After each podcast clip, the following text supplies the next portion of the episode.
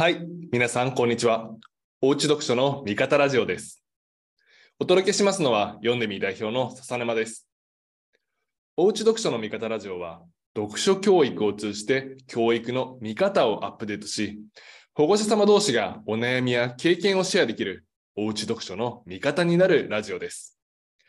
日本初のオンライン読書教育の習い事、読んでみオンラインを運営する読んでみの創業者であり、代表である笹沼が毎週金曜日にお届けしています。家事の合間、子供たちの習い事の送り迎えの合間に、ながら聞きで楽しんでください。今日も最後まで聞いてくださると幸いです。よろしくお願いします。はい。では、まず今週のお便り紹介からです。ハッシュタグ、おうち読書の味方ラジオにお寄せいただいたお便りにお答えします。えーでは、第23回、えーお大おうち教育時代、はまだ序章、これからの子どもたちが歩む道とは？という回にですね、えよっこさんからいただいたお便りを読ませていただきます。えー読みます。2人の娘がいますが、中1の長女は幼児の頃から本を読むことが好きではなく、読んでみようしてみましたが、おすすめされる本は読んでくれず、中略。えー対して小3の次女は幼児の頃から本が好きで姉がしていた読んでみよう自分もしたいと言い出して今は10冊の本を1週間で読みます、えー親としては同じように育てているつもりなのですが生まれ持った好みや能力差は当然のようにあると感じています、えー長女のようにいろいろな働きかけや教育の機会を与えてもなかなか継続して取り組むことが難しい子どもに対してどのように読書の習慣をつけてあげたらよいのでしょうか、えー継続して取り組むのが難しいお子さんに対してどういうふうに読書の習慣をつけてあげるのかという方法ですね。えーありがとうございます。えー実はですね、今日の味方ラジオのトピックが、えー今回、よっこさんのようなお悩みを持つ方にまさに聞いてほしい内容となっておりますので、えーぜひちょっとこの後のお話を楽しみにしていただければというふうに思います。えー僕自身ちょっとこんなにタイムリーなお便りをいただけると思っていなかったのでちょっとびっくりしているところなんですけれども、えー早速、えーよっこさんのお悩みの解決のためにも本編の方もお話ししていこうかなというふうに思います。えーでは、それではですね、今日のトピックに入ります。えー今日のタイトルは、本を読んでいない時間にこそ子供の成長チャンスありです。えーお子さんに読書をしてほしいと思っている保護者さん、これは多い、まあ、多いというかもうほとんどだというふうに思います。読書をしないでほしいというふうに思っている方はいないというふうに思います。じゃあ、そんな皆さんがですね、えー読書をしている子供といったときに、どんな姿を思い浮かべますか？ちょっと思い浮かべてみてください。えー今、ほとんどの人が本を手に持ってる。で、目の前でこう読んでいる。そんなお子さんの様子を思い浮かべたんじゃないでしょうか。え、いや、それはそうでしょうというふうに思うかもしれないんですが、えーちょっとそうじゃないよというようなお話を読んでみて、えーこれからしていこうというふうに思っています。えー第13回と第14回の味方ラジオ、えーまあ、タイトルはですね、読んでみメンバーに聞いてみたの丸3、えー東大3年文学部 M さんの読書が役に立った時とは、えー前編後編、えーこの回に出ていた読んでみメンバーの M さん、えー、まさきさんですね、え覚えていますでしょうか？えー彼はですね、こうまあ、読んでみてやっぱり読書がすごく好きな読書家が集まってる集団ではあるんですが、もうその中でも、まあ、正直こうぶっちぎりというか、頭3つほどもう抜き出た屈指の読書家でですね、このなんなら彼がこの読んでみに入ってから読んでみの、まあ、僕も含めてですね、みんなの読書量がどんどん上がったみたいな、もうそんなメンバーなんですけれども、えーそんなまさきさんはですね、えーまあ、SNS でいわゆるこう読書アカウントというものを運用しています。まあ、ちょっとパッと想像つかない方に軽くご紹介しますと、まあ読書アカウントっていうのは、いわゆる読書について、えー投稿する、ま、例えば本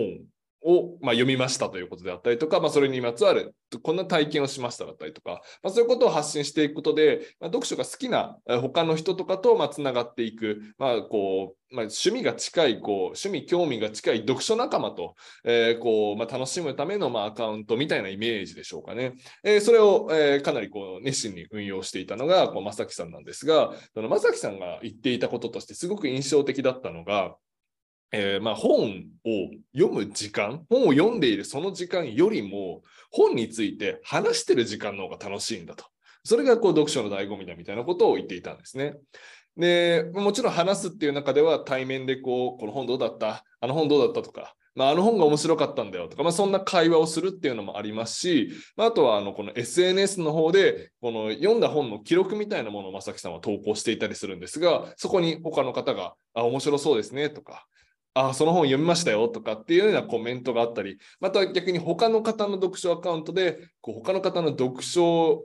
記録というか、こんな本読んだみたいなものが投稿されてるのを見たり、まあ、そういう交流みたいなものがすごい楽しいっていうふうに言っていたんですね。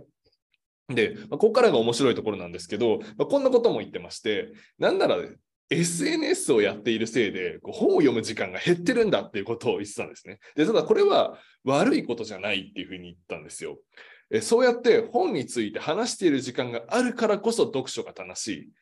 もちろんシンプルに本を読む時間をどんどん増やしていきたい。もちろん読みたい本はいっぱいある。もうなんなら積んどくとかももう家にものすごくたくさんあって読み切れない。でも、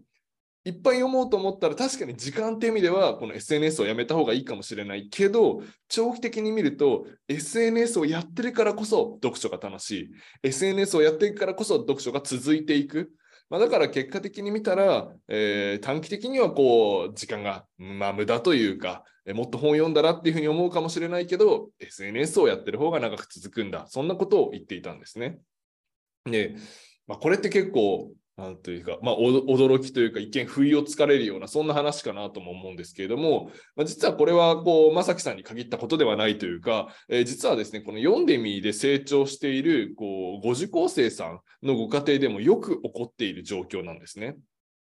あのまあ、実はこの、まあ、習慣作りがうまくいっていたりとか、そこからどんどんこう、お子さんとしても成長している、えー、そんな受講生さんって、実は好きあらば本を読んでいるみたいな状況ばっかりではないんですね。でなんなら例えば読書は毎日ではない、もう週に3回であったりとか、まあ、あの本当に時間がなくて土日しかしてないんだってお子さんもいますし、ミニレッスンも、えー、まあ、最初は毎日受けていたけれども、まあ、だんだんもう今忙しくなってしまって、今は毎日じゃないんだ。まあ、そんな、えー、ご状況のお子さんも、ま少なくないんですね。ただ、そんなユーザーさんでもじっくりこう読書と向き合って着実に成長しているっていうような結果もありまして、じゃあ、えー、どどうしてそんなことが起こるんだと、まあ、本を読んでる時間自体は、なんなら他のお子さんよりも少なかったりするような人も多いわけですね。で、まあ、そんなご家庭にもいろんなヒアリングとかをしていくと、ほぼ必ずやってることがあるんです。で、それはですね、本について思い出すきっかけみたいなものが日々の生活の中で本当にたくさんあるんですね。で、例えばなんですけど、まあ、多くのご家庭でやってらっしゃるのが、夕ご飯を食べながら、まあ、その日であったりとか、まあ、その前の日とかに読んだ本、えー、昔こんな本読んだよね、面白かったよね、みたいなお話をしているっていうこと。まさに正樹さんの例でも出てきたように、人と本について話すということなんですね。で、このお子さんの成長のためには、この本について話す、えー、この時間がすごく大切なんですね。まあ、少しちょっと話はそれるんですけれども、まあ、保護者様がこうお子さんの様子を見ていて、えー、まあ、こんな風に思われることあるんじゃないかなっていうものがありまして、例えば、最近本を読んでる量は足りてるのかなとか、えもしかしてちょっと最近本を読むペース落ちてきちゃってるんじゃないかな、こう読書の停滞期なんじゃないかな、えそんな風に気がかりになることってあると思うんですね。ただ、えー、この、まあ、目の前の、ね、本を読んでる時間とか本読んでる量みたいなところに目がいってしまっているってこれはもうちょっと必要以上に心配してしまっている状態なのかもなというふうに思いました。というのも先ほどもま触れたように、え実際にはこの冊数読む時間っていうところが全てではない読んでみが大切にしている読書教育というのは全てではない。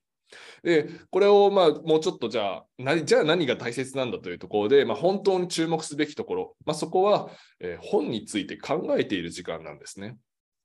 えまあ、とても大切なポイントなので、もう一度お伝えします。この本について考えている時間が多い状態、これが最もいい状態です。で、この本について考えている時間のうちの一つ、もちろん本を読んでいる瞬間は当然その本について考えていると思います。ただそれだけではなくて、本を読んでいない、でも本について話している、その時間も本について考えている時間なんですね。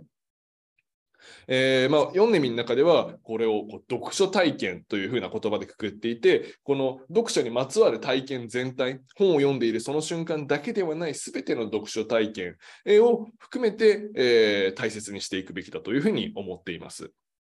えー、まあ、小学生のお子さん、まあ、特に低学年のお子さん、集中力が、まあ、やばい、なかなかこう、そもそも発達の段階として限界があるっていうところで、まあ、大体こう、低学年とかだと20分ぐらいが限度っていうふうに言われていたり、ま、高学年になってきても、まあ、1時間とかっていう区切り、それこそ小学校の授業が、えーま、45分とか、それぐらいが多いんですかね、あのだと思うんですね。やっぱりそれはお子さんの平均的な集中力というところに合わせて作られているんですけれども、まあ、そういう意味では、まあ、本をまあ一冊長い本を読むのか、まあ、ないし数冊読むのかっていうところは置いといても、やっぱりそれぐらいの時間が限界なわけですね。ただ一方で、じゃあ夕食の時間に本についてもお母さんお父さんと話して、まあ、なんなら読んだお子さんが読んだ本だけではなくて、えお父さん、お母さんが昔こんな本を読んでこんな風なことをしたんだよっていうようなお話でもいいと思うんですけれども、まあ、そうしたら60分間の読書体験を稼ぐことができるんですね。読むのの、まあ、それこそ、じゃあ1時間本を読む子だったとしても、1時間話す時間があったら2倍ですし、で20分読む子だったら、1時間が足されたら、全体で4倍ぐらいになるんですね。この積み重ねってすごく大きいものなんですね。で、まあ、しかもこの会話の積み重ね、まあ、僕らがこの会話を大切にしている理由がもう一つありまして、それはお子さんの成長っていう観点だけではないところで、えー、この本をこうひたすら読んでいるわけではない、でも習慣化していて、この会話がたくさんある、えー、そういうお子さんあ、そういうご家庭って要は、家庭の中でこの家族団らん、一家団らんの状態が出来上がってるんですね、この読書を通じて。まあ、ここでこう皆さんにもちょっと、まあ、振り返っていただければと思うんですけれども、まあ、こう今、親子間でのこう共通の話題っていうふうに聞かれたときに、まあ、何が思い浮かびますかね？まあ、もちろん、えー、例えばお出かけをしたであったりとか、まあ、そんな話もあると思うんですけれども、あのお子さんが小学校に入った途端、やっぱりお子さんにはお子さんの世界ができてきて、それこそ学校の話っていうのは親御さんからすると見えない場所での話になってくるわけですよね。そうすると、親子の共通の話題って減っていくと思うんですよ。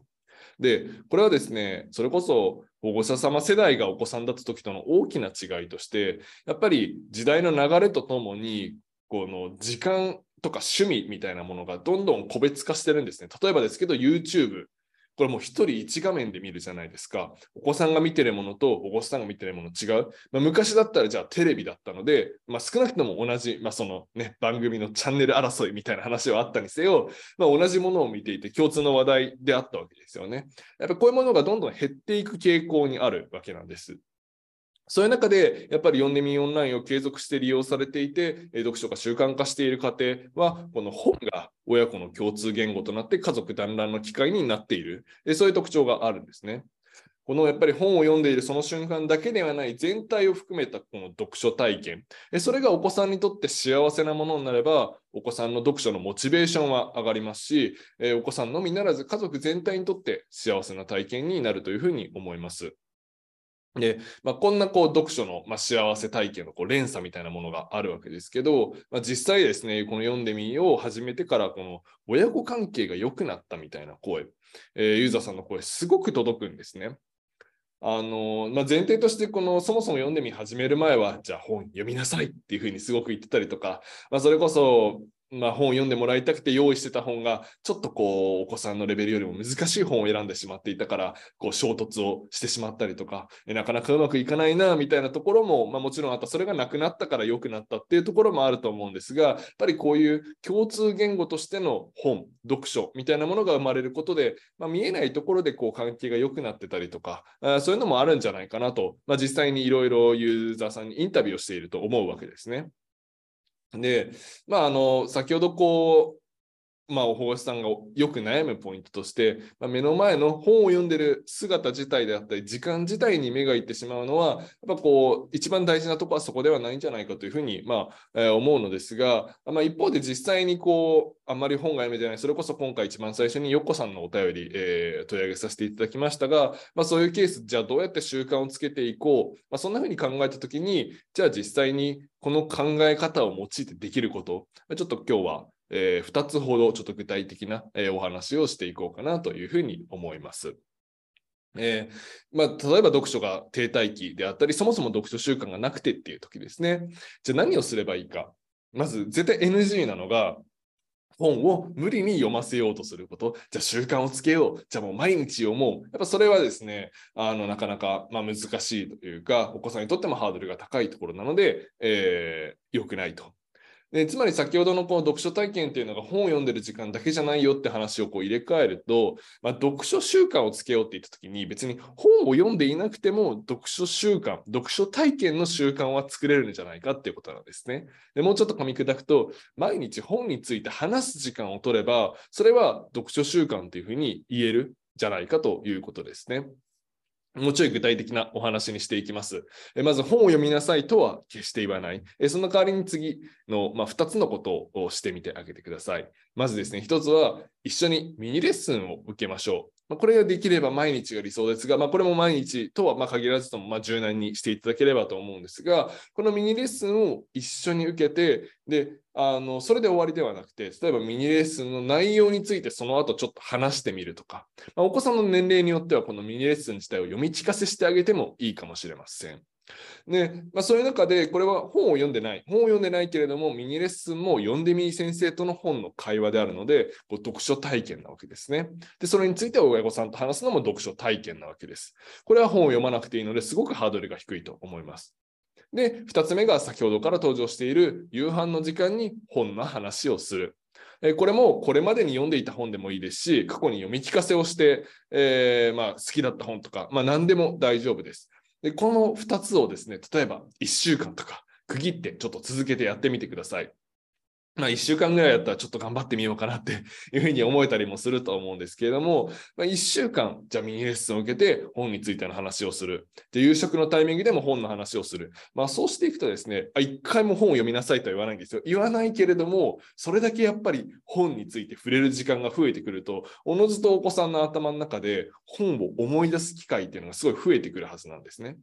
でそんな時にちょうどちょっと気になる本がリビングとかに置いてあったりすると、1回くらいはですね、お子さんからちょっと手に取って気になって読んでみようかなとか、パラパラめくってみようかなっていうふうになることが多いんじゃないかなというふうに思います。そうなればもうこっちのもんなわけですね。えー、この本を、本っていうものが、ま声かけされて、こう無理やり言われて読むもの、えー、そんなふうに多分思ってるお子さん多いんじゃないかなと思います。それが1回でもいや自分からこうちょっと本読んでみたいなっていう気持ちが芽生えたことがある。えー、そんな変化っていうのはすごく大きな変化だと思いますし、ポイントはそういう行動をお子さんがされたタイミングでもうめちゃめちゃ褒めてあげてください。あのめちゃめちゃです。あ、すごいね。本に手、本を手に取ろうと思ったんだねっていうところから、もう本好きになったんだねっていうふうに言っちゃってもいいと思います。本を読んでて偉いねとか、えー、〇〇さんはもう読書家だねっていうふうに言ってあげてください。なるべくもう、あ、もうなんだろうな、僕、私って本好きなのかもしれないってお子さんが錯覚しちゃっても、まあ、それぐらいの声かけをしてあげるとベストなんじゃないかなっていうふうに思います。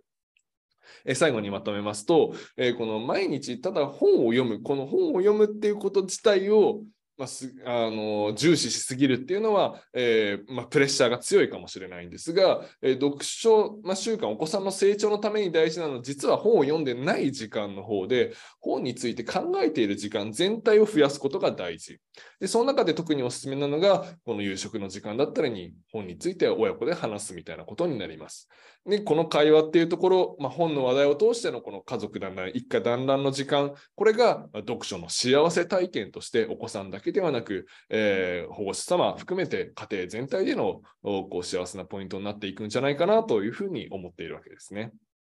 はい、えー、それでは最後までご視聴くださりありがとうございました。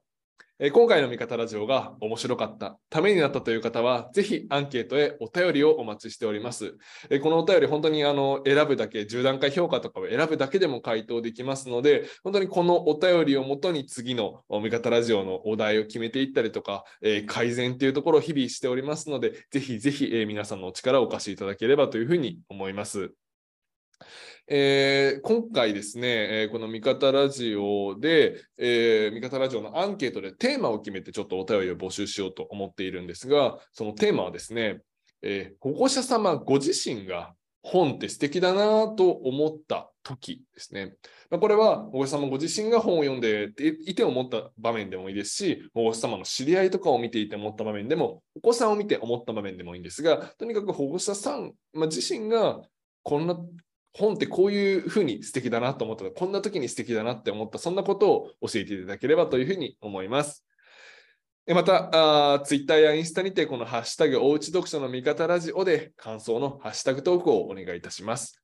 えー、いただいたご投稿は、この味方ラジオの中はもちろん、読んでみんの公式ツイッターや公式インスタグラムで全て取り上げさせていただきます。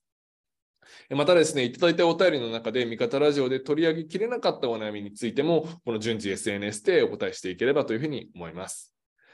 えー、この読書教育という概念がまだまだ日本の中で広がっていないという中で、読んでみもこの読書教育、まあ、おうち読書と教育、そんなテーマでこの発信にすごく力を入れております。えー、僕たちの力だけではなかなか、えー、保護者様に届いていかないという、まあ、側面もありますので、ぜひ、えー、皆さんのお力をお借りできればというふうに思います。えそれでは今週はここまでになります。えまた来週お願いします。